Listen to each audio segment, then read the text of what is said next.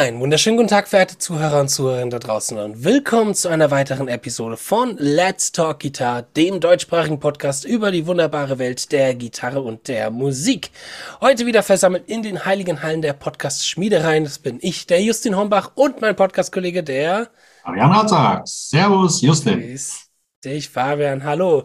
So, heute steht wieder eine weitere Folge Let's Talk Genre an, wo wir in der letzten Folge über das äh, Extrem Metal Genre Black Metal gesprochen haben, was sehr aufklärend war und uns viele neue, äh, ich sag mal, Einzelheiten und sehr interessante Aspekte des Black Metals und der Black Metal Kultur gezeigt hat, äh, durch unseren Experten, den Victor Santura. Ähm, reden wir heute über ein weiteres ähm, Extreme Metal Nischen Genre, nämlich den Death Metal. Und dazu haben wir eingeladen als Experten den Florian Morian Magnus Meyer. Grüß dich, Florian. Hallo. Servus. Hallo. Schön, dich hier in der Show zu haben.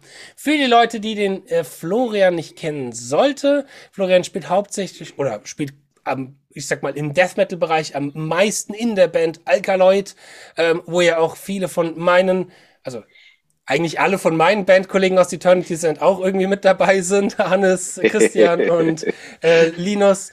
Und ähm, ja, stimmt. Eigentlich ist nur der andere Gitarrist bei euch und du, die, die, die nicht bei Eternity sind. Ähm, aber auch jemand, der unter anderem auch in der Black Metal Band Dark Fortress spielt, wo ja auch unser vorheriger Gast der Gitarrist von ist.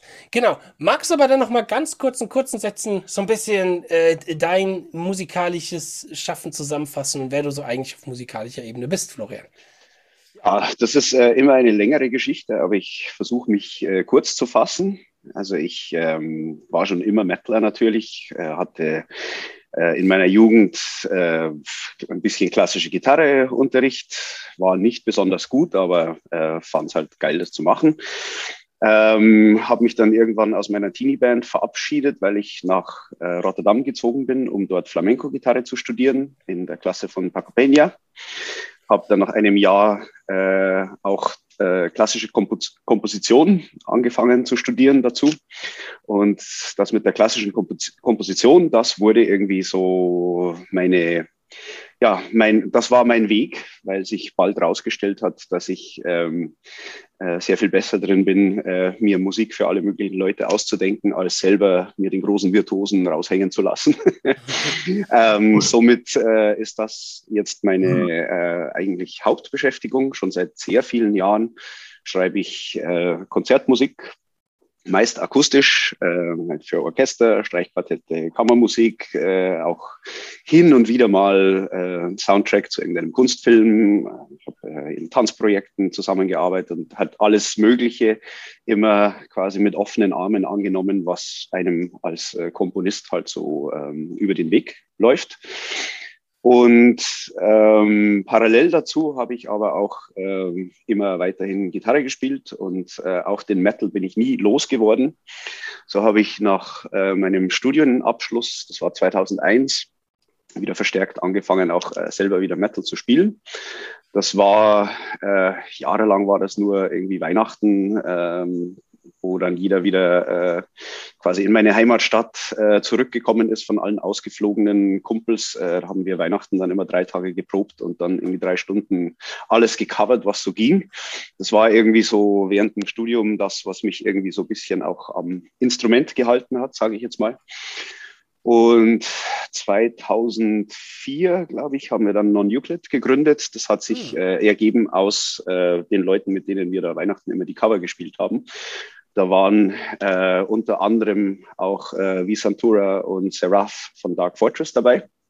Mhm. Die haben dann einen Sänger gesucht, anno 2007, und wurden irgendwie nicht fündig. Und dann habe ich, äh, also weil wir gut befreundet waren schon seit Jahren, äh, habe ich also halb zur Gaudi gesagt, ja, ich kann es gern probieren, wenn ihr sonst niemand habt.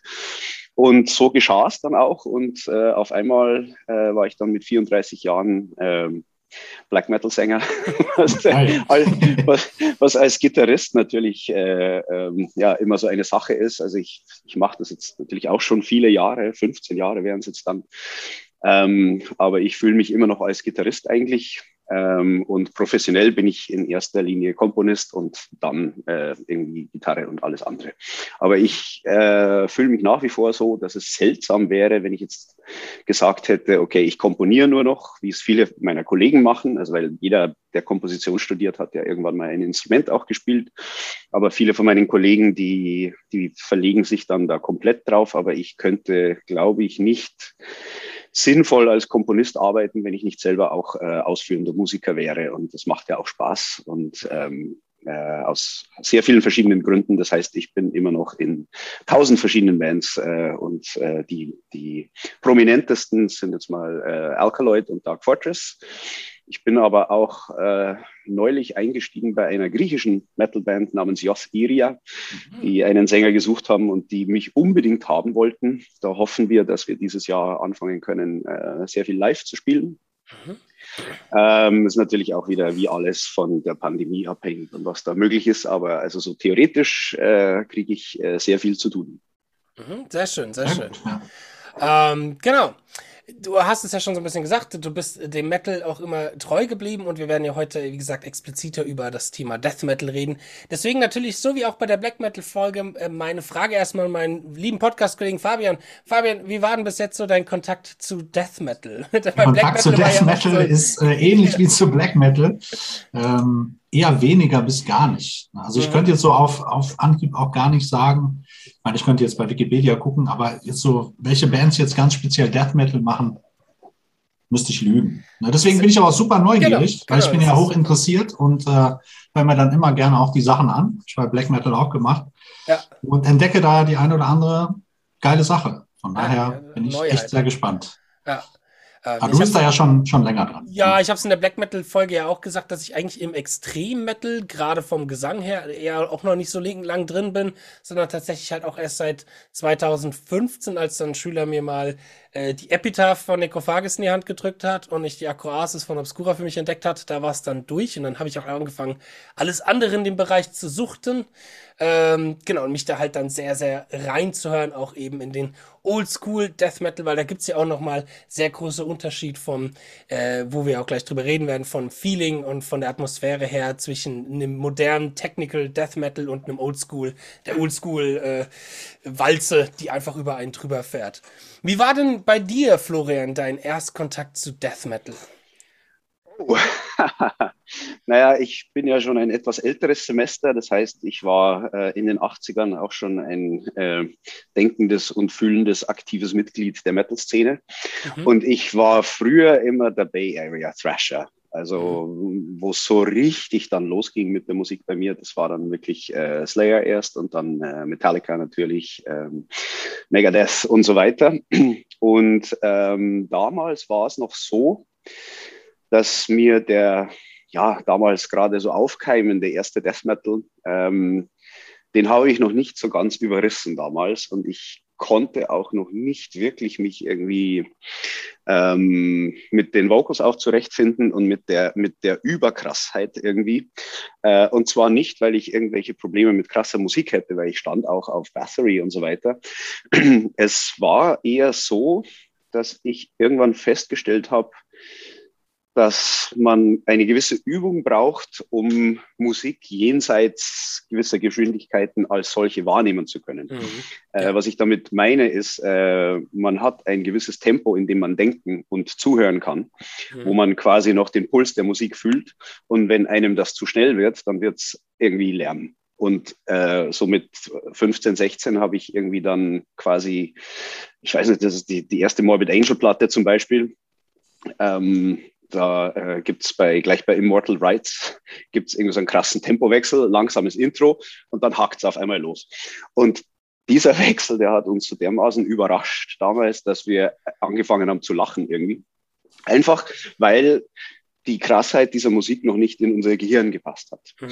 Ähm, gleichzeitig war ich aber immer, äh, wie gesagt, auch irgendwie Fan von halt äh, Thrash und so weiter. Und ich fand, also so von den ersten Death Metal Bands fand ich auch Death und, und Possessed immer sehr geil.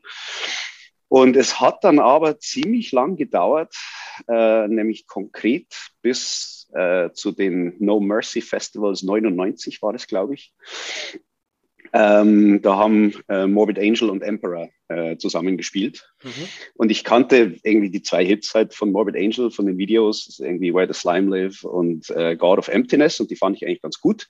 Ging aber vor allem wegen Emperor hin. Bei der Black Metal hat es mir schon angetan und Emperor war natürlich fantastisch.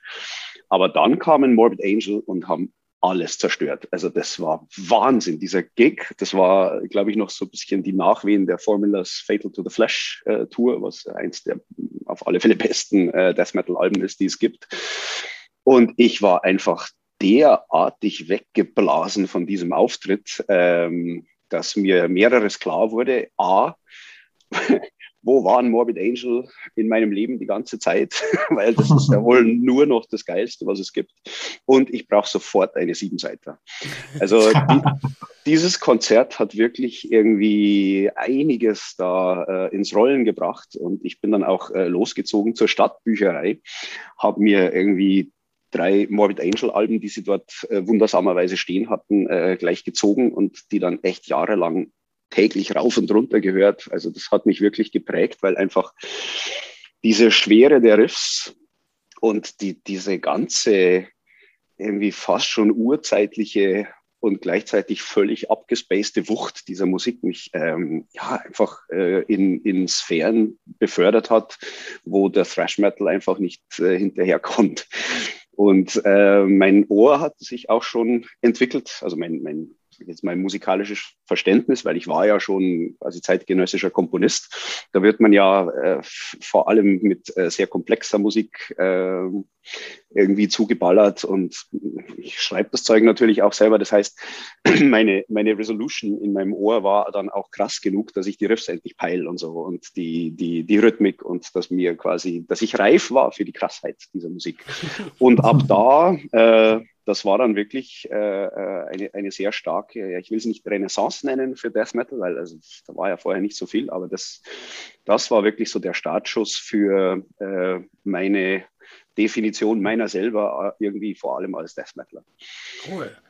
Das ist ein sehr schöner Ansatz und auch ein interessanter Punkt, den du gerade gesagt hast, auf den ich später vielleicht nochmal eingehen möchte, dass man auch erstmal sein Gehör ein bisschen trainieren muss, um eine gewisse Form von Extremität in der Musik auch zu verstehen.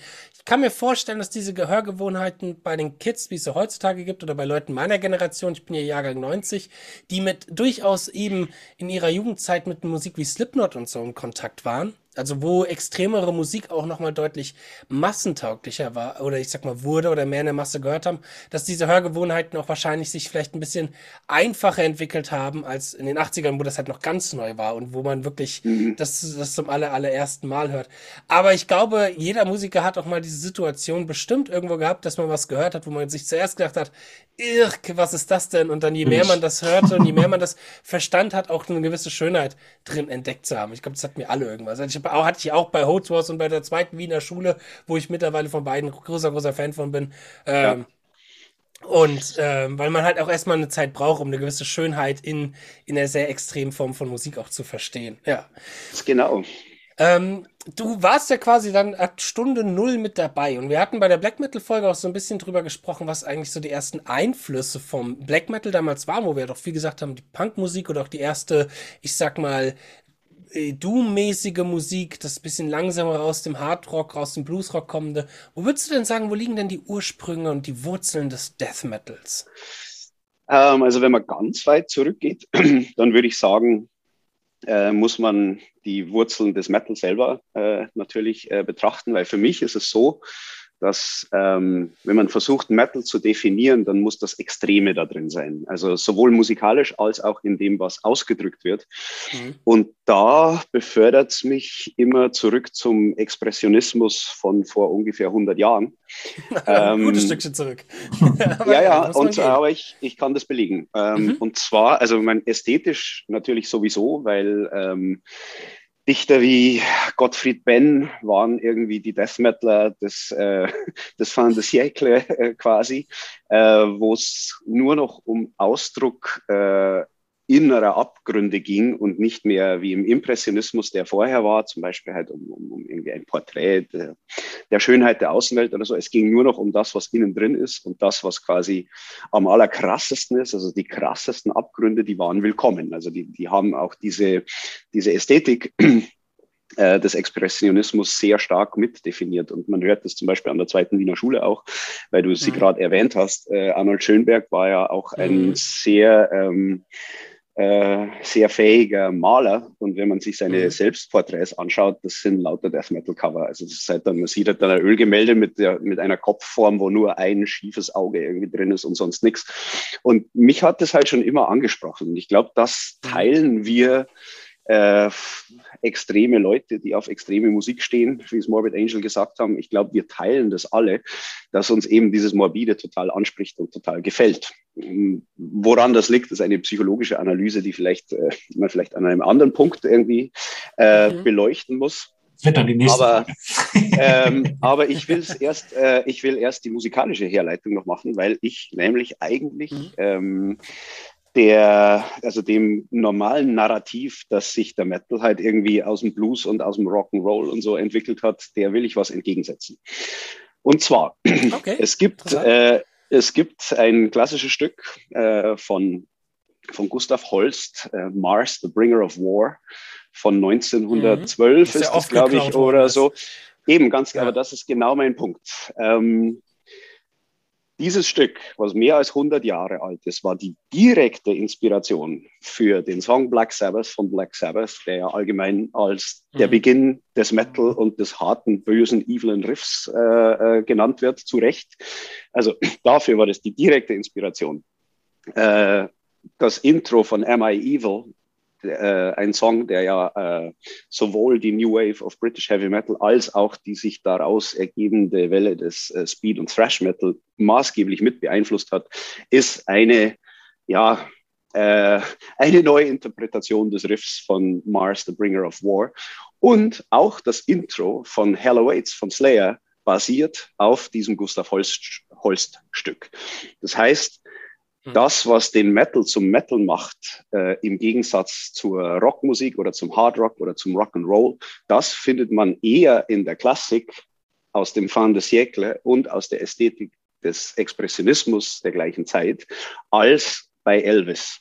Und ähm, da würde ich sagen, das sind so die tiefen Wurzeln des Death Metal. Und dann innerhalb der Metal-Geschichte ähm, ist es natürlich also relativ, äh, also man ist sich relativ einig, dass so die ersten Death Metal äh, Bands, das waren äh, wohl Death, Possessed und Morbid Angel. Äh, Possessed haben das erste Album veröffentlicht, was als Death Metal gilt, ähm, mit Seven Churches und ähm, die Scream Bloody Gore von Death, die ich nach wie vor liebe, ähm, die kam kurz danach. Aber Morbid Angel, obwohl deren erstes Album ja, glaube ich, 89 erst rausgekommen ist, haben schon 1986 kräftig geblast bietet und schon Songs wie äh, Chapel of Ghouls äh, live gespielt auch und so. Das heißt, die muss man mitnehmen, finde ich, wenn man irgendwie von ganz frühem Death Metal spricht. Natürlich war am Anfang die die Verbindung zum, zum extremeren und evileren Thrash, wie jetzt irgendwie Slayer oder Exodus oder so, die war irgendwie offensichtlich. Und ich glaube, ohne Slayer hätte sich auch der Death Metal wirklich nie entwickelt, weil er auch irgendwie die ganze Ästhetik und Thematik und so schon sehr ähm, stark äh, zu hören waren und ähm, äh, auch gerade musikalisch irgendwie die Tatsache, dass man halt auch mal Töne zwischen den Punkten auf dem Griffbrett hernimmt. Ähm, das war halt bei Slayer, aber auch bei Celtic Frost zum Beispiel, äh, äh, äh, war das ein definierendes Element zu einer Zeit, wo irgendwie alle anderen gerade mal irgendwie Amol äh, begriffen haben, so ungefähr.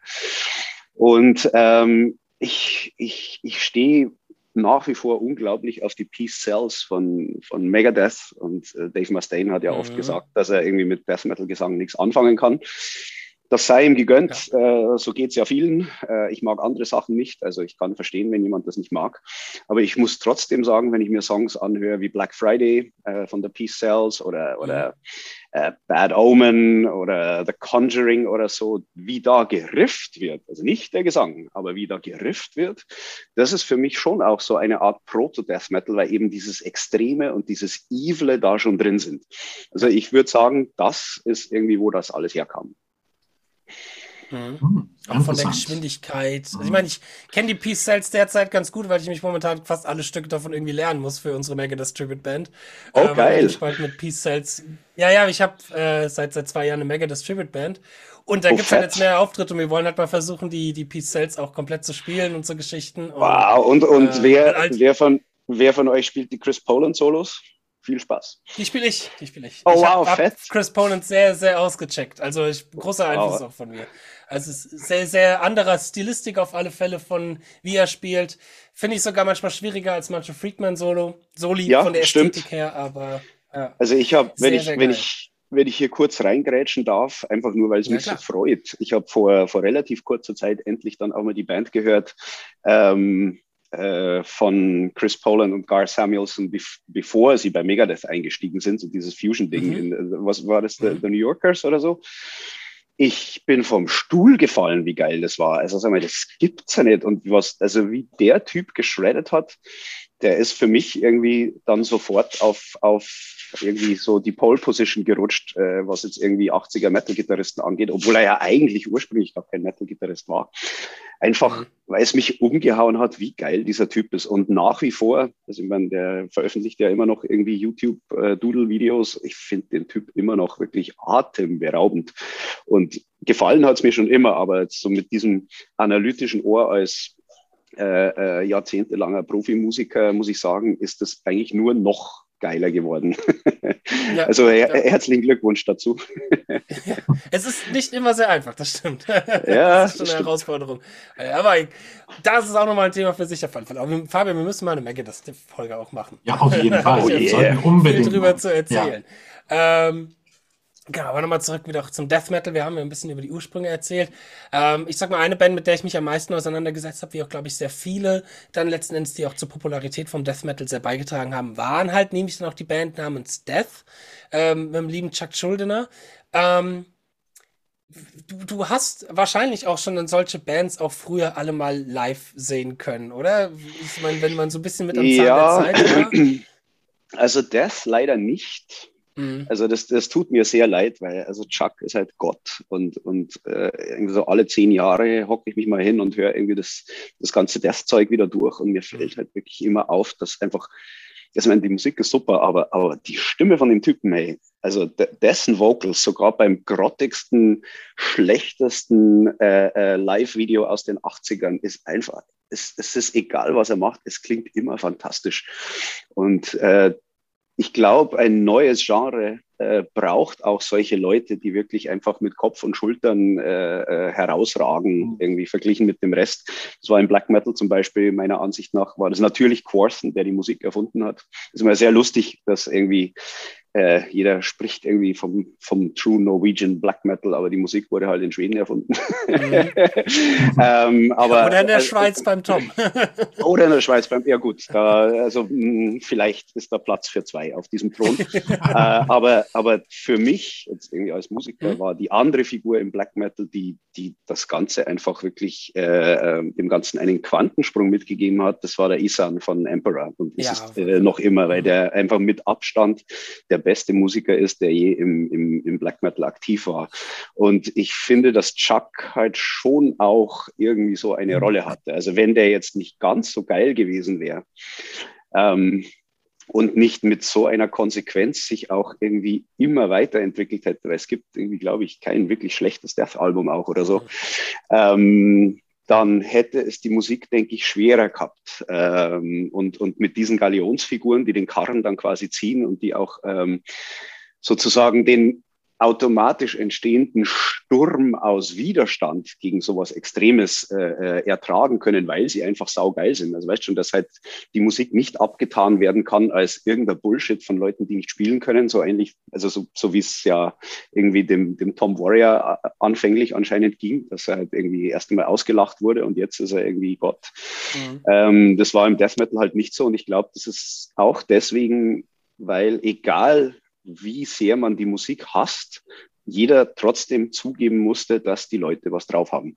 Ja. Und äh, äh, das hilft halt auch immer. Und die Konstanz in der Qualität hilft sicher auch. Ähm, ich wollte noch eine andere Sache kurz erwähnen, äh, mhm. wenn wir vom Death Metal sprechen. Ähm, was den Death Metal unterscheidet von so ungefähr allen anderen Metal-Genres, zumindest aus der Zeit damals, das ist, dass es im Death Metal keinen Zwang zum Chorus gibt. Äh, und also quasi die. Gut, gut, interessante Theorie. Keine Zwang zum Chorus, ja. Es, äh, also wenn du dir, wenn du dir frühe Obituary anhörst, irgendwie einen, einen Track wie Dying zum Beispiel, äh, das ist so ein geiler, abstrakter Batzen, der halt, also der steht da und ist ein, ein, ein, ein Kunstwerk mit Hand und Fuß, aber äh, widersetzt sich halt so den gängigen äh, äh, Pop-Song-Strukturen und dem Zwang, irgendwie halt irgendwie einen Mitsing-Part haben zu müssen oder halt mhm. halt quasi so dieses, dieses sich anbiedern beim Publikum. Das ist was, das eigentlich komplett konträr ist äh, im Death Metal. Also genau wie im Expressionismus geht es halt um den so krass, also um den krassesten möglichen Ausdruck deiner inneren Abgründe und dass du in allem so weit gehst, wie es nur irgendwie geht. Deswegen spricht mich als, als zeitgenössischer Komponist der Death Metal auch so sehr an, weil man einfach eine viel größere Freiheit hat, wie man sich ausdrückt, weil eben nicht von einem erwartet wird, dass der jetzt irgendwas in die Charts kommt oder dass auch der besoffene offenste Bauer den Chorus mhm. auch noch mit, mit äh, äh, äh, grölen kann. Wohl kaum. Ja, und, und ich finde das aber musikalisch wirklich ein, ein, ein absolut essentielles Alleinstellungsmerkmal vom Death Metal, weil äh, mich schockiert, ehrlich gesagt, wie konservativ der Metal an sich geworden ist. Ja, weil in den, in den 80ern ist halt so alle zwei, drei Jahre was Neues entstanden und ähm, es war am Anfang auch noch so, es gab halt noch nicht so viele Konzerte auch. Das heißt, als Metal ist man halt auf alle Metal-Konzerte gegangen. Egal, ob jetzt einem die Band taugt oder nicht, es war halt noch eine Szene. Und dann ist das Ganze natürlich so explodiert, dass die Szene zerbröckelt ist und sich in, in, in diese verschiedenen Genres irgendwie unterteilt hat.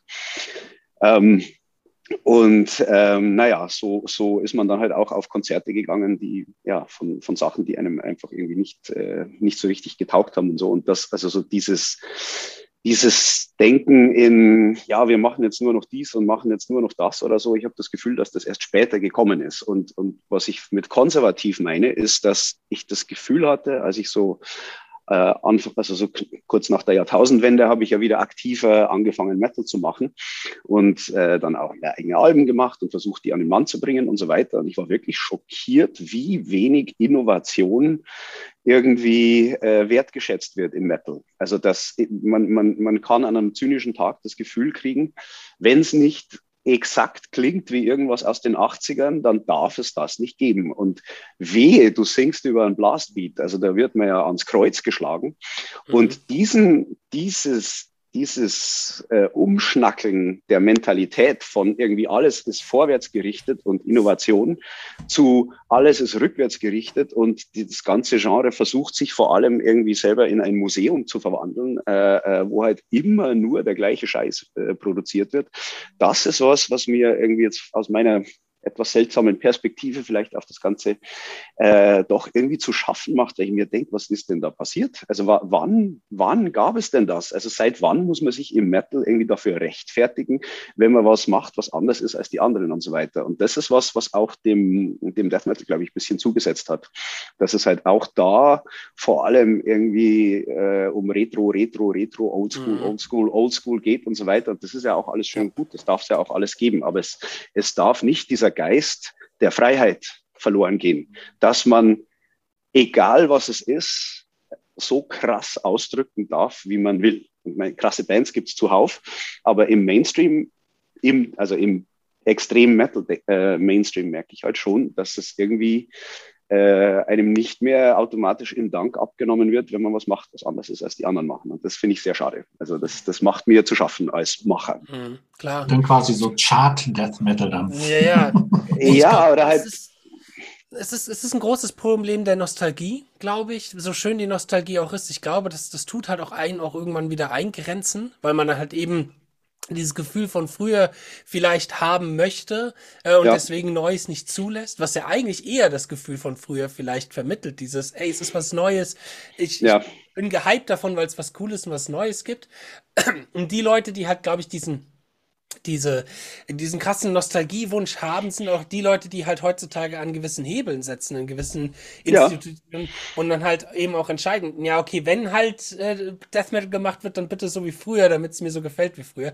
Das ja. ist, glaube ich, ich kann mir vorstellen, dass sich das vielleicht auch irgend, dass das ein ganz normaler Wandel und Prozess ist, der sich vielleicht aber auch nochmal verändert, weil zum Beispiel jetzt Leute aus meiner Generation, wie er dann den, den Death Metal aktuell auch wieder anders wahrnehmen und anders mitbekommen und vielleicht auch wieder ein bisschen mehr Freiheit, weil wir nämlich nicht da erstmal als Jugendliche nicht ganz mitbekommen, wie mhm. das war, wie das so im Business ja ist, dass eigentlich diese Freiheit nicht da ist. Ähm, aber auch dann es dort Bands gibt, wie jetzt zum Beispiel moderne Metal-Bands, die mir jetzt einfallen, die vielleicht ein bisschen was Neues machen würden, sind, wären zum Beispiel so Bands wie Periphery oder sowas, die halt mhm. auch nochmal in eine komplett andere Richtung auch sich wagen. Aber ich glaube, das ist auch ein ganz normaler Wandel, dass sobald Nostalgie am Hebel sitzt, äh, halt auch erstmal Nostalgie gemacht wird. Was ja der ganze 80er-Jahre-Boom momentan ja auch äh, erklärt. Den wir ja, ja, ja total. ähm, also wer dabei war, sieht das vielleicht anders. ja, ja.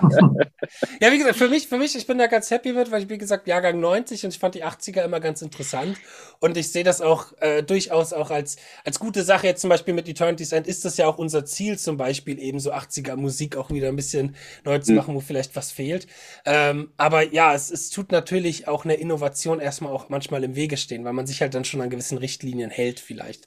Ja. Ähm, Worauf ich vielleicht ein bisschen gleich noch kommen möchte, ist, also im Zuge vom Entwicklung des Death Metals dann hinein in die 90er und vor allem die 2000er ist, glaube ich, auch so ein bisschen dieses, dass Death Metal sich löst von, oder erstmal losgelöst war von den äh, standardmäßigen ähm, Songstrukturen und dass man eben keine Chorusse hat, wo jeder besoffen auch mitgrölen kann. Ich glaube, das hat sich in den 90ern, 2000ern ein bisschen verändert mit mhm. den weiteren Death Metal Subkulturen, die es dann halt auch wiederum gab. Mhm. Lass uns mal da so ein bisschen reingehen, wie sich dann der Death Metal entwickelt hat. Und das erste, was mir dann so ein bisschen einfällt, die erste, glaube ich, Abspaltung, da kannst du vielleicht gleich was dazu sagen, wie es im Death Metal gab, war dann der Melo-Death und vor allem halt der, der, der, der schwedische und der norwegische Melo-Death. Ähm, mhm. Wie war das denn damals in den 90ern? Hast du das denn damals so mitempfunden, als dann solches? Äh, also es war ja für mich natürlich auch Studienzeit und ich hatte meinen Kopf vor allem in irgendwie Flamenco und Shostakovich stecken mhm. und Ligeti und so weiter, aber ich habe es natürlich irgendwie mitbekommen und also ich muss da schon schon differenzieren und ich will jetzt auch sagen, also ich will echt kein,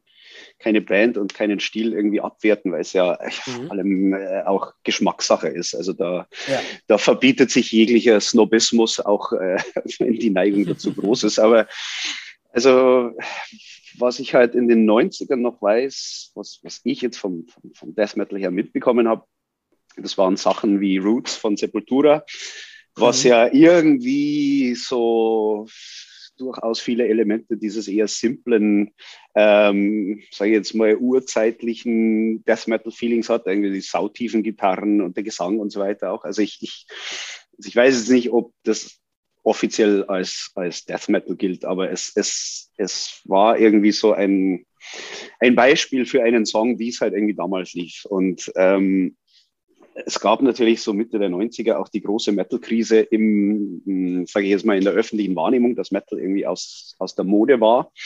Das heißt nicht, dass nicht mhm. trotzdem irgendwie sau viel geiler Metal produziert wurde, aber er hat es halt einfach total schwer. Ähm, und da kann ich mir vorstellen, dass vielleicht auch so der, der, der, der New Metal und der Melodeath und diese Dinge, dass die vielleicht auch davon profitiert haben, weil sie eben nicht ganz so unzugänglich waren, wie es jetzt irgendwie Obituary oder Cannibal Corpse waren. Ähm, aber persönlich muss ich sagen, also sowas wie Children of Bottom oder, oder In Flames oder sowas, also das als, als Death Metal zu bezeichnen, das fand ich immer absurd eigentlich. Und zwar, hm. weil mir eben dieses düstere, finstere und diese, diese gnadenlose Ästhetik dabei abgegangen sind. Also ich, ich für mich klingt sowas immer wie irgendwie Iron Maiden ein bisschen schneller mit einem irgendwie Keifegesang. Und äh, da mögen mich die Leute jetzt dafür kreuzigen, aber für mich gehört das einfach nicht zu dem Death Metal, wie ich ihn definiere und wie ich ihn irgendwie mir gerne anhöre. Es ist irgendwie ein bisschen was anderes. Und das dürfen die Leute auch gerne genießen. Aber mhm. ich finde, dass jetzt irgendwie Children of Bottom weiter weg ist von Cannibal Corpse als, äh, was weiß ich, als, als, als Judas Priest oder so. Ähm, mhm. Und, und man merkt an, gerade an dieser Diskussion merkt man auch natürlich die, den Wandel der Zeiten, dass sich Metal irgendwie in Subgenres äh, abgespalt, äh, aufgespalten hat, die jetzt nicht unbedingt miteinander kompatibel sind. Also ja, ja. E, diese ewige Diskussion, ob Behemoth jetzt irgendwie Black Metal oder Death Metal sind oder so, aus meiner Perspektive habe ich diese Diskussion noch nie verstanden. Weil ich gedacht habe, who the fuck cares? Und ähm, also ich finde es entweder geil oder nicht. Und die Frage, wie man das jetzt irgendwie bezeichnet, das ist irgendwie für die Journalisten oder irgendwie mhm. für einen Stammtisch, wo man sich die Köpfe heiß diskutieren ja. kann. Aber es ist eigentlich eine komplett irrelevante Frage, weil also ja. ich, ich bin ja selber auch jemand, also ich mir gefällt es am besten, wenn es irgendwie maximal durchgemischt wird alles, äh, weil so eben auch neue Sachen entstehen können. Also das ist halt immer so, wenn, wenn, wenn das eine ausgereizt ist, dann muss man sich irgendwie mit dem anderen verbinden, damit wieder was Neues entstehen kann. Und ähm, ich, so, somit äh, finde ich es immer geil. Es gibt ja auch Sachen, die die kein Death Metal sind, aber wo der Death Metal irgendwie stark anwesend ist, trotzdem auf irgendeine Art und Weise, also egal ob es jetzt ein Film ist oder ein Buch oder, oder so. Also mh, mm, mir geht's immer irgendwie halt eben um diese, um diese Ästhetik und dieses, und dieses Düstere. Und das war halt in den 90ern äh, dann wieder irgendwie in den Underground, äh, verdammt, irgendwie so habe ich das Gefühl. Also die, mhm. die Leute, denen es gefiel, die konnten das durchaus finden, aber es war halt einfach eher Flaute im Vergleich zur Explosion, gerade vom Florida Death Metal und dem Schweden Death Metal und so weiter, ein paar Jahre vorher. Äh, was ich sehr geil fand, äh, waren ähm, Entombed natürlich, also die ja irgendwie am Anfang noch so geiler, oldschooliger Death Metal waren, der mir auch sehr gefallen hat, der finde ich auch sehr viel weniger harmlos ist, als es jetzt irgendwie ja, Children of Bottom und so sind. Mhm. Äh, mhm. Und die haben es irgendwie geschafft, so dieses dreckige, äh, verfaulte Element aus dem, aus dem ursprünglichen Death Metal mitzunehmen in diesem Black and Roll und so, also die Wreckage EP und so weiter. Also die, die haben da wieder ihr eigenes Ding gemacht, haben aber sich quasi nicht die evilen Eier abgeschnitten damit. Wurde halt nur alles etwas simpler. Also das finde ich ist ein, ein gutes Beispiel, wie man sowas erfolgreich irgendwie entwickeln kann, wenn es auch in eine mhm. ganz andere Richtung geht. Und äh, eine andere Band, die ich äh, in den 90ern super geil fand, waren Samael. Die natürlich auch mhm. wieder was ganz Eigenes machen, äh, die auch ja. äh, äh, also einen guten Sound haben. Äh, sowieso Drumcomputer ist was ganz was anderes und so. Und die haben aber auch eine eigene Welt und so. Also das, das fand ich dann schon auch sehr geil und das wird wohl irgendwie auch zum Death Metal mit dazu gezählt. Ja. Ähm, soweit, soweit ich weiß, ja. Was mich vielleicht interessieren würde, äh, für jemanden, der in dem Genre nicht so drin ist, was ist denn so die klassische Death Metal Bandbesetzung oder gibt es die nicht, dass man sagen kann? Äh, ja, klar, zwei Gitarren, Bass, Schlagzeug, Vocals, genau mhm. wie Thrash. Mhm. Genau dasselbe. Ja. bloß keine Keyboards. Keine, bloß keine Keyboards. Nee, also ich meine, äh, wenn du Evil genug Keyboard spielst, warum nicht? Also du kannst ja, ja. auch irgendwie mit dem, keine Ahnung, äh, mit der Flaschenorgel oder mit der Blockflöte kommen. Wenn das Evil ist, dann ist mhm. es Death Metal. Aber es ist halt bedeutend schwieriger als mit einer runtergestimmten äh, Triple Rectifier Gitarre und bösen Tönen. Ich sag mal, diese ganze Subkulturgeschichte, die aus dem äh, Death Metal kam, ist auch nochmal so ein ganz interessanter Aspekt. Ich meine, da leiden ja viele Musikgenres an und für sich auch runter. Ich habe es damals, als ich vier Jahre lang Jazz studiert habe, halt eben im Jazz gemerkt, wo sich dann die Köpfe eingeschlagen worden sind. Ist es jetzt Hardbop? Ist es jetzt Bebop? Ja. Ist es überhaupt Jazz? Ja, ja. So, so Geschichten, wo ich mir auch denke, ja, ist doch scheißegal. Das ist, ist ja. Musik. So ein bisschen. Hm. Stimmt, ja ich glaube, das ist so, so, so ein ganz normaler Wandel, wo man dann überhaupt irgendwann sich anfängt zu fragen, natürlich, okay, ist das jetzt zum Beispiel im Jazzfall, ist das überhaupt noch Jazz? Und dann halt natürlich die große Frage, was ist denn dann überhaupt ja, das Jazz? ist so dieses Menschliche, das muss unbedingt in eine Schublade passen. Ja, die ja. Menschen, Menschen, mögen das, das ist mir jetzt auch aufgefallen, wo ich mich mehr auch mit so Dingen wie Marketing und Social Media und so mhm. auseinandergesetzt habe. Menschen lieben Schubladen und lieben das sofort zu wissen, worum es geht. Und es ist halt auch als Band immer einfacher zu sagen, jo, wir machen Viking Metal, Viking Death Metal, dann weiß jeder, was mit gemeint ist, mhm. äh, anstatt den großen Fehler, den ich mit einer Band mal gemacht habe, zu sagen, ja, wir machen von ABBA bis Zappa. Nur ohne ABBA, weil ABBA sind nicht evil. so ja. ähm, das sagt halt auch gar nichts über eine Musikrichtung aus irgendwo. Und dann haben es natürlich Journalisten oder Leute, die mit Marketing zu tun haben, auch schwer, sowas an den Mann zu bringen. Das heißt, ich glaube, diese ganze Kategorisierungsgeschichte ist auch, kommt oft, oft auch einfach nur rein aus dem Marketing heraus. Einfach ja. Um schnell zu sagen, worum es geht. Und dass die sich bloß keine ja. Mühe geben müssen, Musik genauer zu hören und zu verstehen, worum es geht, sondern mit einem Schlagwort, so ein Buzzword halt sofort zu wissen, mm. okay, darum geht es. Ich glaube, da habt ihr komplett recht, ehrlich gesagt. Also das mhm. geht mir gerade so auf, weil das ist tatsächlich überall so. Und ähm, es ist ja auch so, dass quasi ähm, Innovation und Marketing fast schon zwei sich selber ausschließende äh, Gegenpole sind, die man mhm. irgendwie nicht wirklich mhm. miteinander kombinieren kann, weil du kannst den Leuten nichts Neues verkaufen, weil die Leute wollen immer, wenn es was Neues ist, dass, dass sie trotzdem das schon kennen, irgendwie man sucht das Vertraute. Mhm. Und deswegen ist das auch immer so ein totaler Balanceakt ähm, zwischen eben neuen und bekannten Elementen. Wie, wie bringt man die ins Gleichgewicht in einem neuen Song und, und wie viel Neues darf man reinlegen, ohne dass man sofort seine ganzen Hörer verliert und so weiter. Also das ist ein, eins der, der schwierigsten Dinge am Musik machen, ja. finde ich. Also am Musik erfinden, ja. äh, dass man, dass man diese Balance für sich selber, aber auch für alle anderen irgendwie gut, äh, gut hinbringt. Ich glaube, ein guter Weg dafür ist, dass man sich Zeit nimmt für eine Veränderung auch irgendwo. Weil ich glaube, was oft immer ein bisschen oder schwierig wird oder oft auch zum Scheitern verurteilt ist, ist mit dem Holzhammer versuchen, Veränderung vorzubringen und auch ja. den, den, den zwanghaften Wunsch, innovativ zu sein. Ich glaube eher, was oft funktioniert in Bands, ist von Album zu Album sich vielleicht in eine gewisse Richtung weiterzuentwickeln und dann nochmal wieder in eine andere Richtung weiterzuentwickeln. So ein bisschen wie es bei Death ja auch war. Die mhm. ersten mhm. beiden, zwei, drei Death-Scheiben sind ja auch was anderes zu der Sound of, uh, Sound of, oh Gott, wieso komme ich nicht auf dieses Wort? Perseverance. Perseverance, genau. Hm, die hat zum Beispiel für mich, das ist so mein Lieblings-Death-Album, wo sich ja auch so ein bisschen die Geister scheiden, was ist äh, das eigene Lieb, also Geschmackssache. Ähm, aber wo man da halt zum Beispiel merkt, dass es halt deutlich technischer und progressiver mhm. als jetzt die ersten Alben, wo es ein bisschen mehr halt noch in your face ist. Mhm. Ähm, und ich glaube, so ist es wichtig, sich da auch Zeit zu nehmen ähm, und vielleicht auch ähm, so einen Schwellengrad zu finden, wo man eine Veränderung zulässt. Und das gibt's mhm. im Death Metal ja auch durchaus in aktuellen Bands. Also eine Band, die ich zum Beispiel letztes Jahr in Köln live gesehen habe, die ich schon mal vor ein paar Jahren live gesehen habe, die mich sehr geflecht haben, ist eine Death Metal Band nach, namens Ayahuasca. Ähm, die zum Beispiel mit mhm. äh, nochmal einem extra Perkussionisten und äh, auf der Bühne stehen und ganz interessante Songstrukturen auch nochmal haben. Ähm, was jetzt auch nicht das Neueste vom Neuesten ist, aber wo so leichte Touch, wie du es vorhin gesagt hast, aus anderen Genres mit dazukommt und die Verbindung mhm. daraus dann eventuell so ein bisschen was Neues bringt. Oder ohne hoffentlich jetzt so ein bisschen zu krassen Spoiler oder Foreshadowing zu betreiben, aber der liebe Hannes hat mir schon mal ein bisschen Ausschnitten vom neuen Alkaloid-Album gezeigt, so vom Kita Ach, wirklich? und so ein bisschen erzählt, wie er zum Beispiel versucht, weil er sich damit jetzt momentan viel auseinandersetzt und uns beim Videodreh all mit auf die Nerven gegangen ist, äh, Swing Jazz und Swing Patterns vom Schlagzeug in so ein bisschen sein, in diesen mhm. Death Metal Kontext mit reinzubringen. Und das fand ich ziemlich cool, was ich da gehört hatte. Das hat mir echt sehr gefallen. Und ich glaube, so ist der Schritt in Veränderungen, Innovation, glaube ich, immer einer, der natürlich sein muss, der nicht so erzwungen sein soll und der vielleicht auch immer ein bisschen Zeit braucht.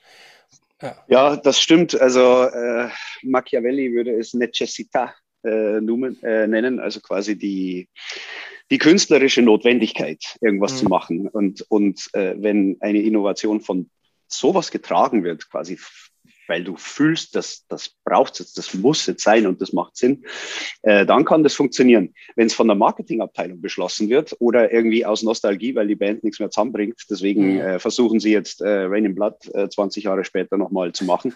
Äh, sowas, also es ist nichts gegen Slayer. Äh, äh, es haben äh, viele andere auch gemacht. Äh, Tiamat, äh, Samuel, bla bla bla und so weiter. Das funktioniert einfach nie. Man sagt, ja, jetzt, jetzt fällt uns nichts mehr ein, jetzt machen wir halt den alten Scheiß nochmal und tun so, als wäre das genauso geil.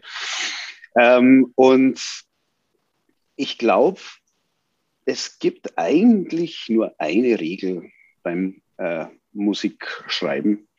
Und zwar, das Resultat muss saugeil sein.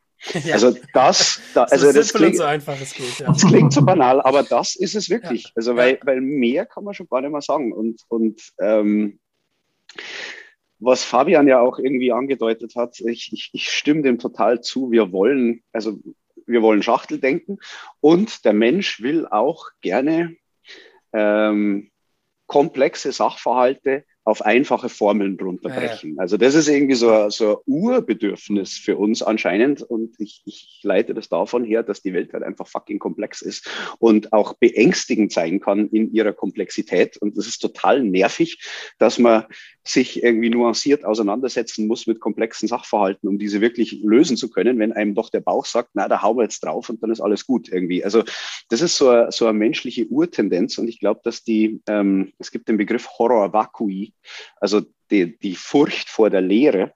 Und was das bedeutet, ist, dass es der menschliche Geist nicht ähm, wirklich gut ertragen kann, irgendwas nicht zu verstehen. Also quasi überwältigt zu sein von Zeug, was er nicht kapiert.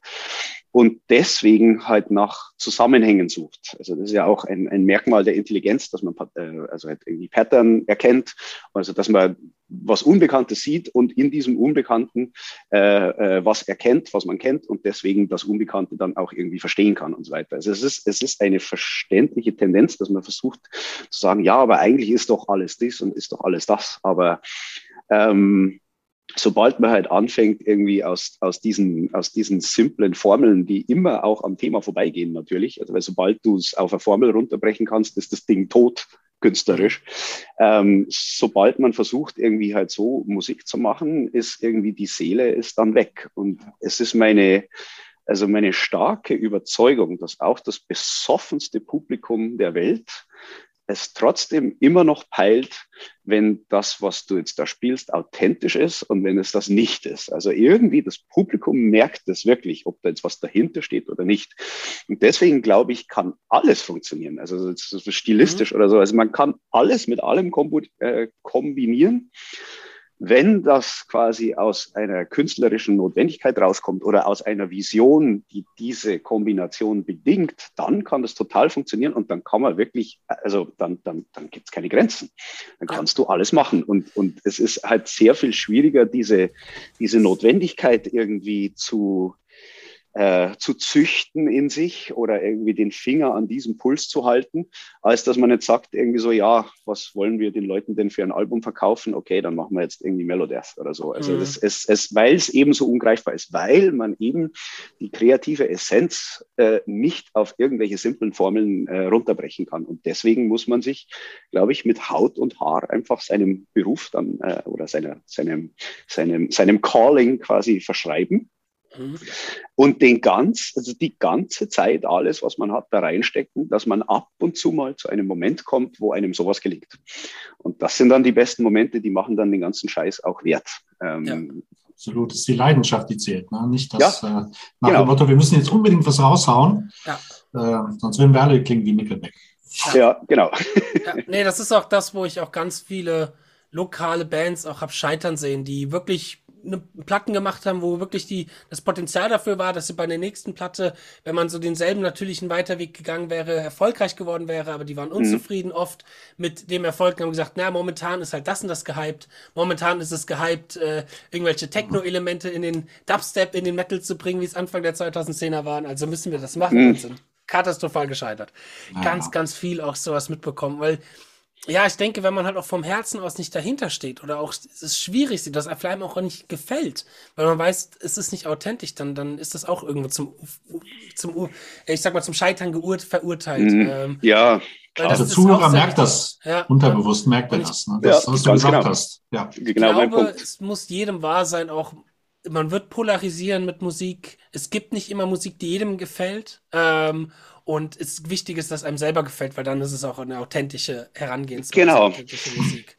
Genau, und du hast ja auch nicht in der Hand, äh, wie die Leute auf deine Musik reagieren werden. Also ich meine, ja. du kannst nur dein Bestes geben und dass du da irgendwie äh, was Geiles irgendwie auf den Markt schmeißt, aber ähm, es ist nicht in deiner Hand, äh, ob das jemandem gefällt oder nicht. Und, und der Punkt ist halt immer der, wenn man von was überzeugt ist, muss man es halt trotzdem machen. Und ich finde, man darf sich auch nicht zu abhängig machen von irgendeinem Erfolg, eben weil man das nicht selber in der Hand hat. Das heißt, ähm, wenn eine Band saugeil ist, aber es interessiert niemanden, äh, dann muss sie trotzdem ihr Zeug machen, weil vielleicht dauert das ja 30 Jahre und irgendjemand entdeckt es dann und das wird dann irgendwie halt so mm, voll der Knüller äh, mhm. lang nach dem Ableben des Künstlers. Ich meine, ähnlich war es ja auch mit Schönberg zum Beispiel.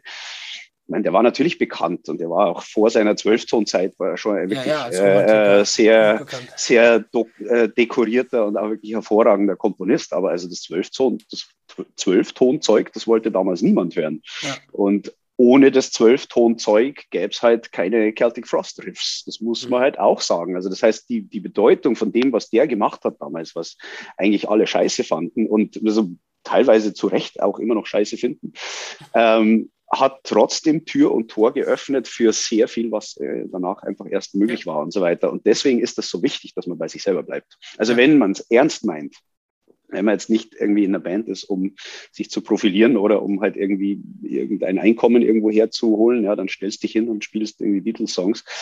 Ähm, aber wenn es dir wirklich ums, ums Schöpferische geht, dann musst du bei dir selber bleiben, egal was die Konsequenzen sind. Und wenn du Glück hast, dann gibt es Leute, denen gefällt das und dann darfst du auftreten und wieder die nächste Platte machen und so weiter. Aber wenn nicht, dann ist es halt so. Also da sind schon ganz andere irgendwie zugrunde gegangen, die äh, leider nie durchgebrochen sind. Also, also ich, ich denke zum Beispiel auch eine, also es ist zwar jetzt kein Death Metal, aber eine Band wie Blind Illusion, die heutzutage wirklich fast keine Sau mehr kennt. Da haben da, jetzt auch nichts tatsächlich. Ja, aber die die Band, also in der Band äh, waren der Les Claypool und der Larry Lalonde, bevor mhm. sie Primus gegründet haben. Mhm. Das war so eine 80er Thrash-Band, die aber, ähm, die haben eine Platte veröffentlicht ähm, und die ist ziemlich untergegangen, hat einen schlechten Sound, aber war halt musikalisch einfach gigantisch. Und wenn du dir heute irgendwie mit dem Wissen von heute und was da für Leute dabei waren, äh, diese Platte anhörst und denkst, das ist eigentlich ein, ein, ein absolutes musikalisches Juwel aus der Zeit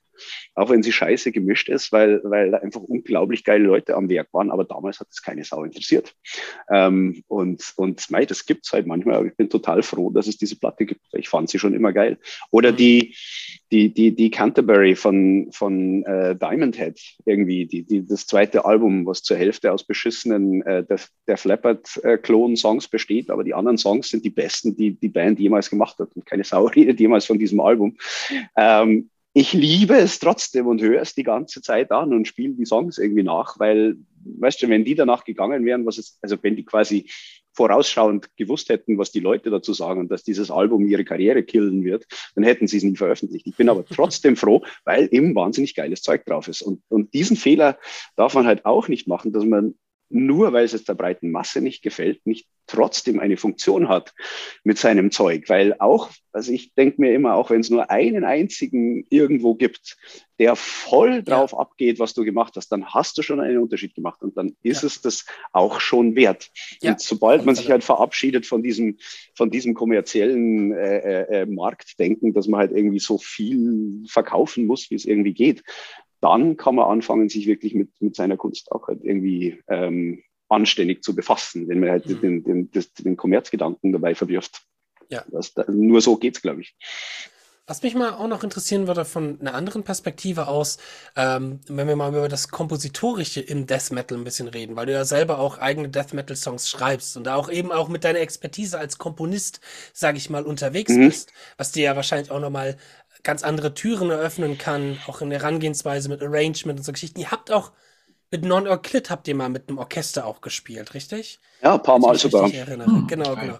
Ja. Und mit, mit Alka-Leute der holländischen TV-Sendung gespielt. Ja. Shakira-Songs und so. Genau.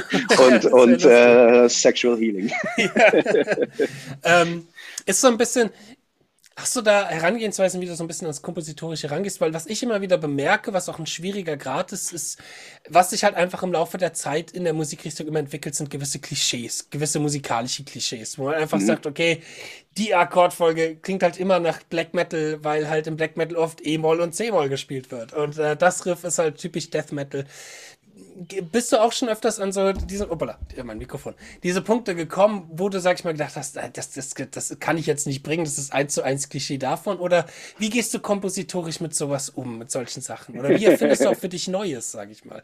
Weil Alkaloid ist ja schon auch eine sehr neue Form von Death Metal, würde ich sagen, von dem, was ich gehört habe. Ja, ja, ja, ja, auf alle Fälle. Also das ist auch, das ist auch irgendwie das Herz von Alkaloid, äh, ist wirklich das Songwriting und auch die Innovation. Also mhm. alle, die in der Band sind, ähm, weißt du ja, das sind ja auch mhm. deine Bandkollegen, haben, haben äh, einen total breiten Horizont und finden mhm. mehr als eine Sache geil und sind auch fähig, mehr als einen Musikstil zu spielen. Und, und wir haben alle halt sehr viel Erfahrung auch in allen möglichen anderen Bands.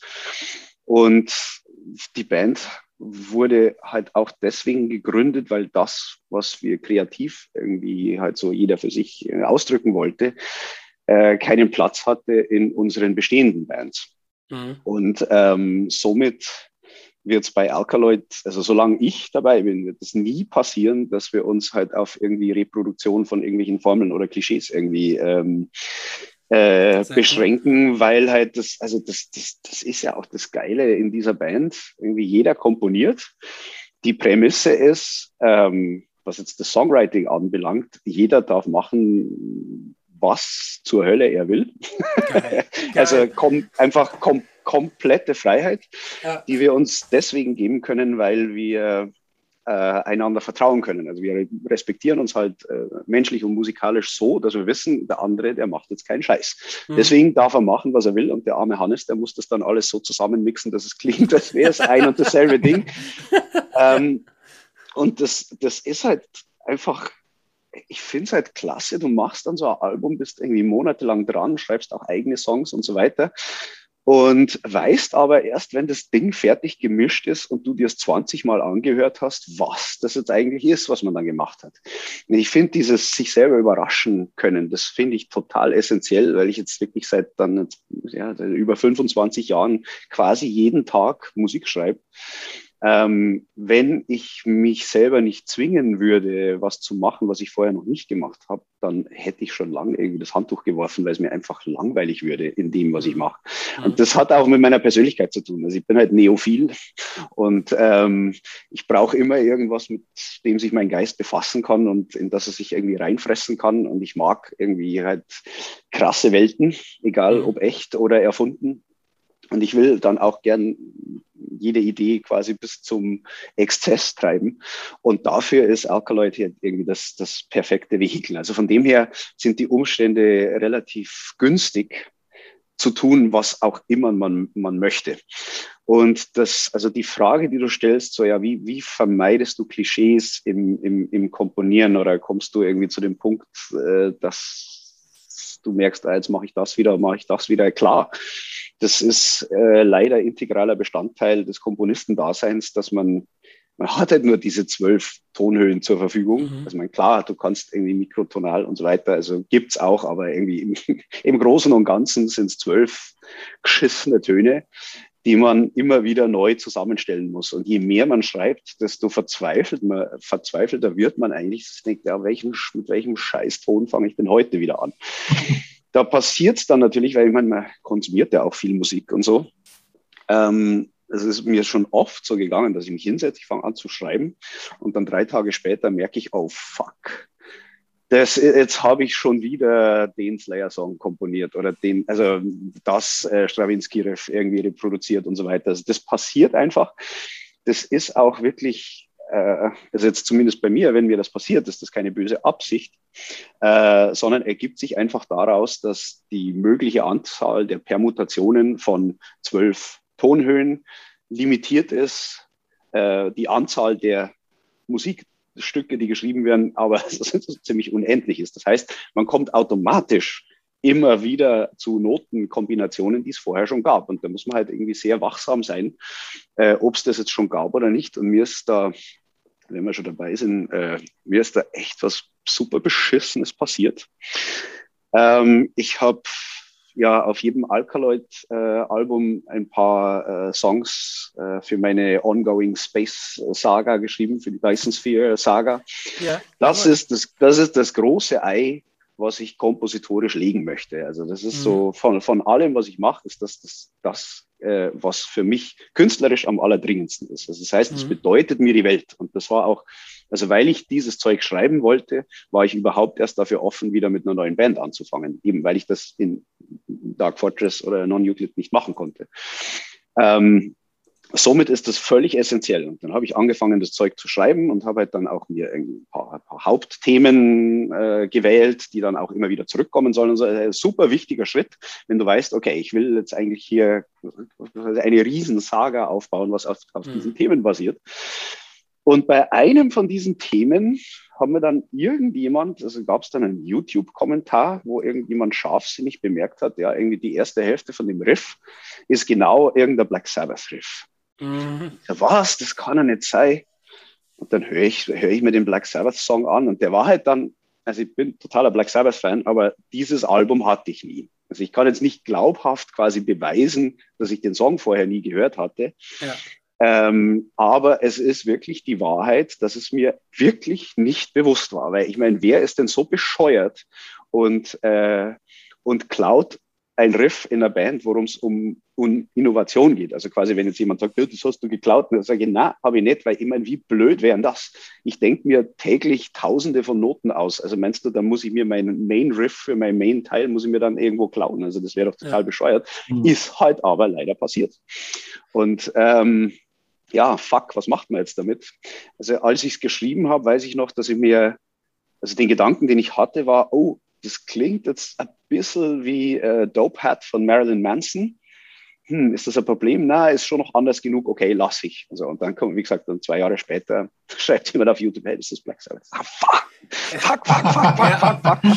Oh je. Auch wenn man, auch wenn man's, hört, manchmal, manchmal realisiert man das vielleicht ja. auch erstmal, auch wenn man es kennt, manchmal realisiert man das vielleicht auch einfach nicht. So, das ist, ich glaube, ja. das ist auch jedem mal passiert. Mir ist das mit einem sehr ähnlichen Fall tatsächlich passiert, weil ich habe mal für eine ehemalige Progressive Metal Band, die ich hatte, ein Konzeptalbum geschrieben, wo auch okay. ein Hauptthema jemand dann irgendwann meinte, das klingt halt schon sehr ähnlich wie Fade to Black von Metallica. Und da kann ich halt auch nicht sagen, dass ich den Song ja. nicht würde, weil den Song kennt man. Das ist mir aber auch erst nachher aufgefallen. Oder ja. jetzt bei Eternity's End. Dem Christian ist auch irgendwann aufgefallen, dass das Intro von dem Song Arcturus Prime eins zu eins dasselbe Intro ist wie von einem anderen Song, von einer anderen Band. Und er, er hat es halt einfach in dem Moment nicht realisiert. So. Ja, ja, hat gesagt, ja, ja, ja. das passiert halt echt schneller, als man denkt manchmal. Ja, ne? ja, ja, stimmt. Also gerade, also je simpler die Musik ist, desto unmöglicher ist es eigentlich, irgendwas Neues zu machen. Das mhm. ist natürlich in, in Genres wie irgendwie Blues oder Rock'n'Roll oder Punk, wo halt irgendwie generell einfach der, der, der, der Kanon des Möglichen schon so klein ist, äh, ja. ist es vollkommen unvermeidlich, dass irgendwann mhm. alles gleich klingt. Und das kann man auf den Metal irgendwie genauso anwenden. Also sorry ja. Leute, aber irgendwie Power Metal ist halt auch irgendwie das. Ja, also und ich, ich will euch nicht, ich will euch nicht angreifen, nur weil, weil ich das nicht mag, sowas, aber, aber es, es ist halt, also wenn du dich dazu bekennst, okay, ich will diesen Stil machen, ja, der Stil wird halt auch definiert von einem Korsett. Und je enger mhm. das Korsett ist, und deswegen, ja, je simpler jetzt irgendwie vom, vom, von der Notenauswahl her eine Musik ist, desto schwieriger ist es, damit was Neues zu machen. Und da kommt man dann wirklich in Gefilde, wo es nicht mehr ausreicht, irgendwelche Kinder mit harmonielehre Bücher und äh, was weiß ich, äh, irgendwelche, wie schreibe ich Metal-Riffs, äh, äh, toller Gitarrenunterricht, äh, Stunden zu folgen, weil diese Kunst, so die gleichen drei Kacktöne, die jeder immer hernimmt, so zu kombinieren, dass es A, was Neues ist und B, ja. reinhaut, das ist was, das kann ich eigentlich fast nur Mystik nennen oder so. Also ja, das ja. ist wirklich was, das ist so jenseits von irgendwelchen aufschreibbaren musikalischen Regeln, da kommt man wirklich irgendwie ins Metaphysische rein. Und manche Leute sind da wahnsinnig geil drin. Und ich, ich muss da wirklich dem, dem Tom Warrior, muss ich da ein Kompliment machen, weil der ist ja äh, quasi ein, ein, ein zwanghafter Minimalist, definiert sich auch sehr über seinen Minimalismus. Also von dem kommt der Spruch, äh, warum soll ich ein Riff mit drei Tönen schreiben, wenn einer auch reicht? also der, der ist halt da, der ist halt da super krass und der ist der Erste, der zugeben würde, dass er kein Virtuose auf seinem Instrument ist. Aber aus irgendeinem Grund gelingt es ihm, dann, wenn er ein Riff aus zwei Tönen macht, dass diese zwei Töne dann A was sind und B auch was eigenes sind. Und mhm. C kommt, glaube ich, äh, reinhauen.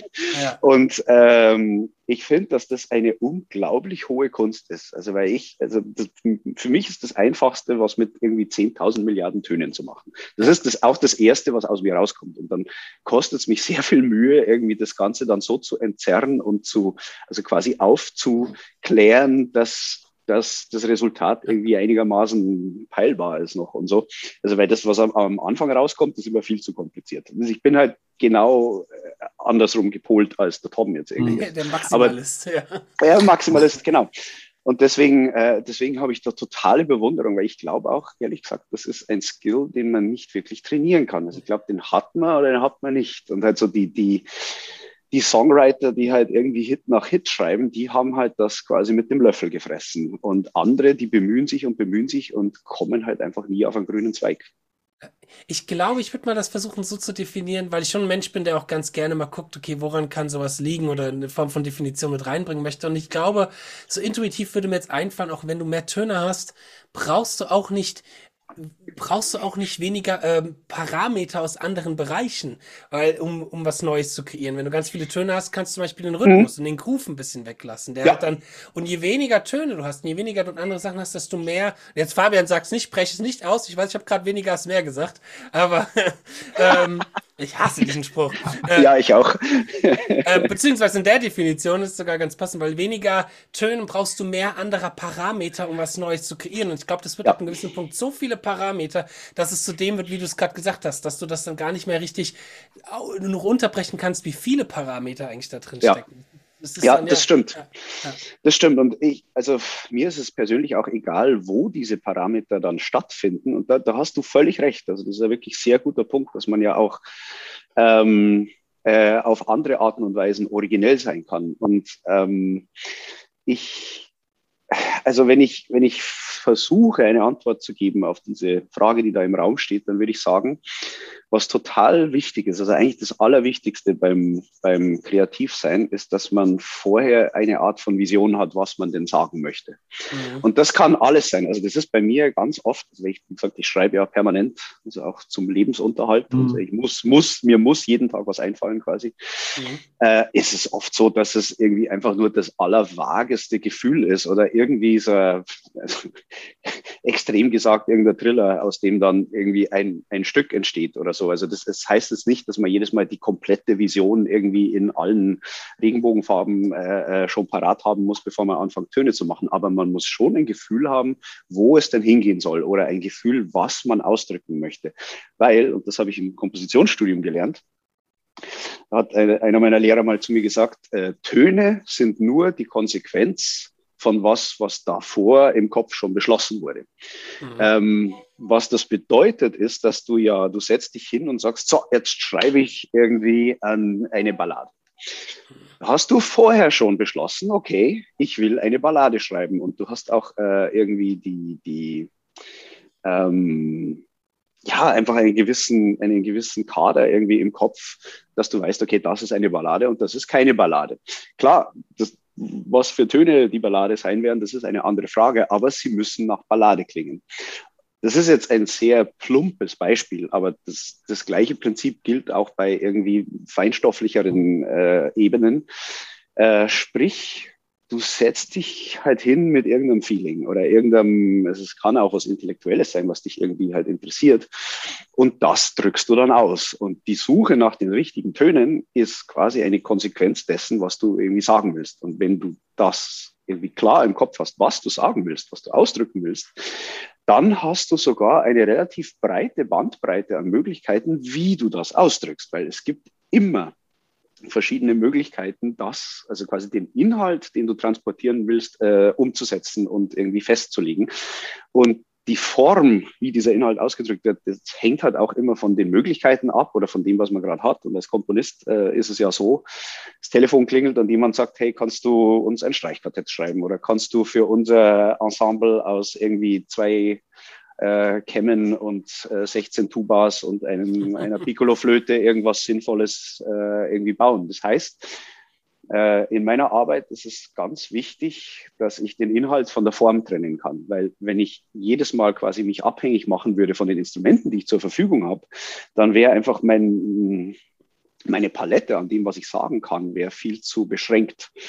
Ähm, somit habe ich gelernt durch die Jahre, ähm, dass ich eigentlich immer versuche, die Musik zu schreiben, die ich schreiben will. Also dass quasi, dass, dass, dass dieses Prinzip unabhängig ist von dem, wofür ich schreibe. Mhm. Und das funktioniert eigentlich ganz gut, weil ähm, klar, es wird irgendwie das, ähm, das, das Kammermusikstück mit Klarinette, das wird äh, anders klingen als jetzt irgendwie der Death Metal Song oder der Electronics äh, Film Soundtrack. Äh, aber trotzdem kann man den gleichen Inhalt äh, mit all diesen verschiedenen Mitteln ausdrücken. Und es ist sogar ein gewisser Vorteil, wenn du ähm, einen Inhalt ausdrücken möchtest, wo jetzt irgendwie die Mittel, die du da zur Verfügung hast, äh, eigentlich nicht die richtigen sind. Also ein, ein, ein Beispiel ist, du willst irgendein perkussives Stück schreiben, also irgendwie Geknatter und ge, ge, Gehacke auf irgendwelchen Drums und ähm, hast aber nur ein Streichquartett. Was machst du dann? Dann hast du verschiedene Optionen. Du kannst sagen, okay, ich lehne den Auftrag ab, weil ich habe kein Schlagwerk. Äh, oder du sagst, ähm, ja, ich, ich, ich lehne meine Idee ab von perkussiver Musik, weil ich habe ein Streichquartett und denke mir was Streichquartettmäßiges aus. Beides ist legitim. Aber die coolste Möglichkeit ist, finde ich, die, dass man sagt, okay, ich habe eine Idee und ich habe das verkehrte Medium. Wie kann ich aus diesem verkehrten Medium das rausholen, was ich brauche? Und dann mm, stellst du halt die Frage, okay, was ist jetzt an einem Streichquartett perkussiv? Was gibt's für Techniken? Was gibt's für Sounds? Was gibt's für Ansätze? Wie haben, haben andere da schon irgendwie was gefunden? Und also da nimmst du dann deine Kreativität dafür her, dass du dieses Problem löst. Das heißt, dieses Problem dass du nicht die richtigen Mittel hast, ist eigentlich in erster Linie kein Problem, sondern eine Herausforderung an deine Kreativität. Und das Coole ist dann, wenn du quasi die verkehrte Idee als Ausgangspunkt hernimmst und du schaffst es dann, die umzusetzen mit dem verkehrten Medium, dann hast du in diesem Fall ein super originelles Streichquartett geschrieben, was sofort aufhorchen lässt, weil du hast was Neues erfunden. Und diese, diese Innovation, die ist aus der Not geboren. Die ist nicht irgendwie draus geboren, weil du immer so tolle Ideen hast. Nee, du musstest halt mhm. irgendwie, weil es, weil es nicht dazu gepasst hat. Und ich habe mir das wirklich angewohnt, dass ich quasi meine, meine musikalischen Ideen nicht mehr zensiere anhand dessen, was ich zu deren Ausdruck zur Verfügung habe.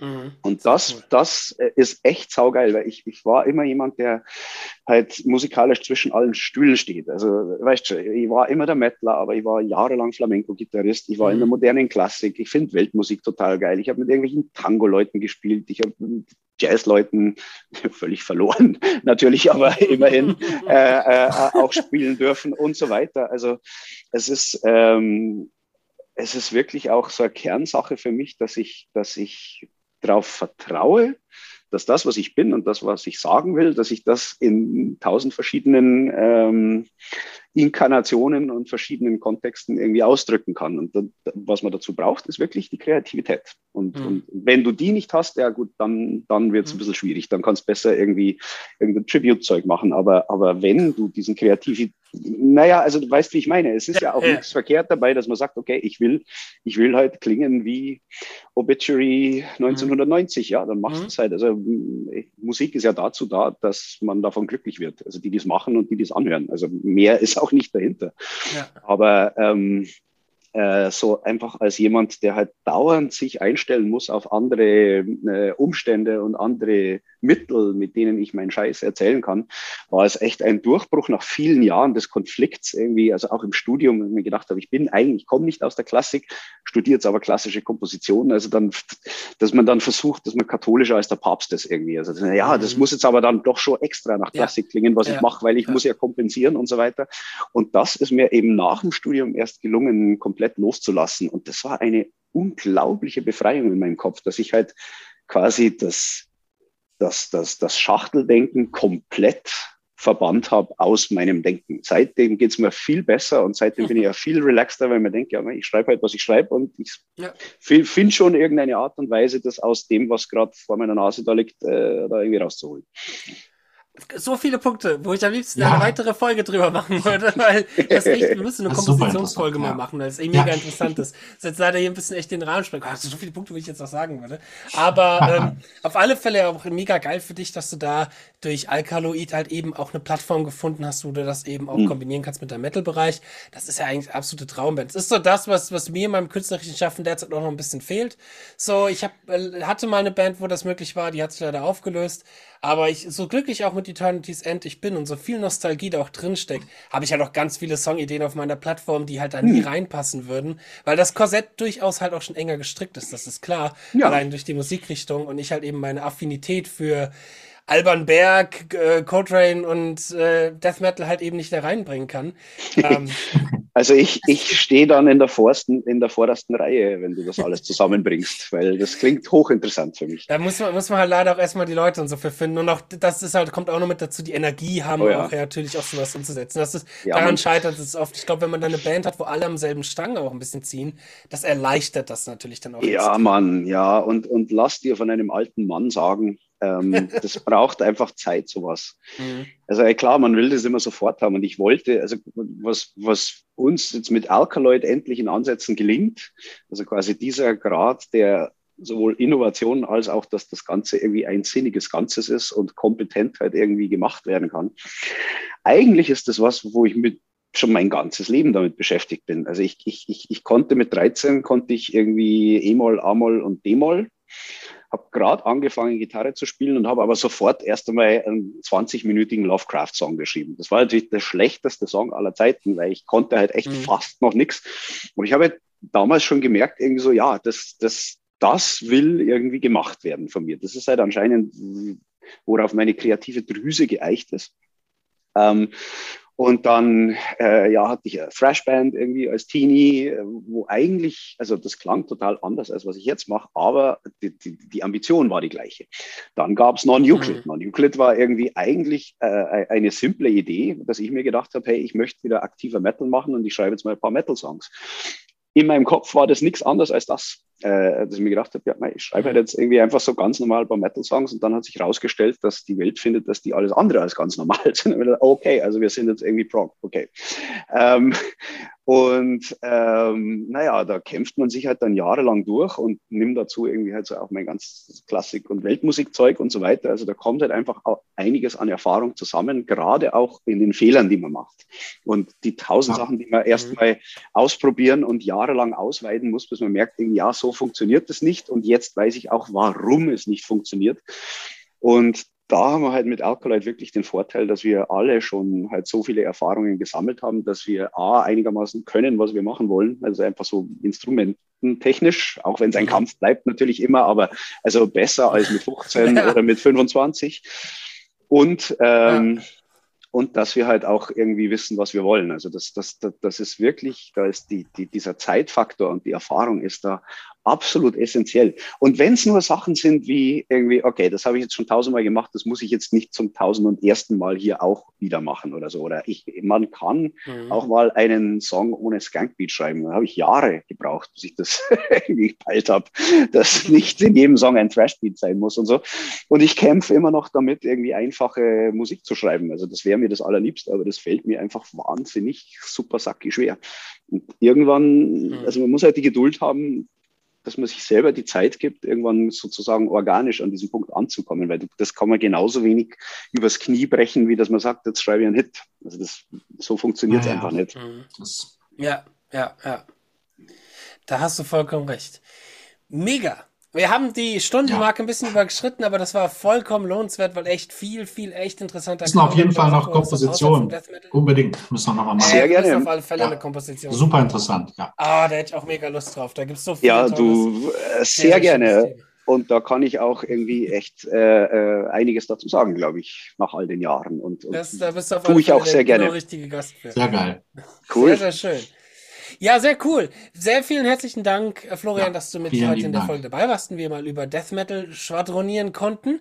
Sehr ähm, gern geschehen. Dann natürlich vielen herzlichen Dank Fabian für das Podcasten äh, und natürlich auch an unsere Zuhörer da draußen, ähm, die uns fleißig, fleißig auf iTunes und auf Spotify 5-Sterne-Bewertungen reinhauen und super nette, tolle Kommentare schreiben und sehr unterstützend sind. Danke fürs Zuhören. Und dann würde ich nämlich sagen, war's das für die heutige Folge. Wir wünschen euch allen noch soweit einen schönen Tag. Viel Spaß beim Üben und auf Wiederhören. Auf Wiederhören. Ciao. Jetzt ist aber Schluss. okay, gut.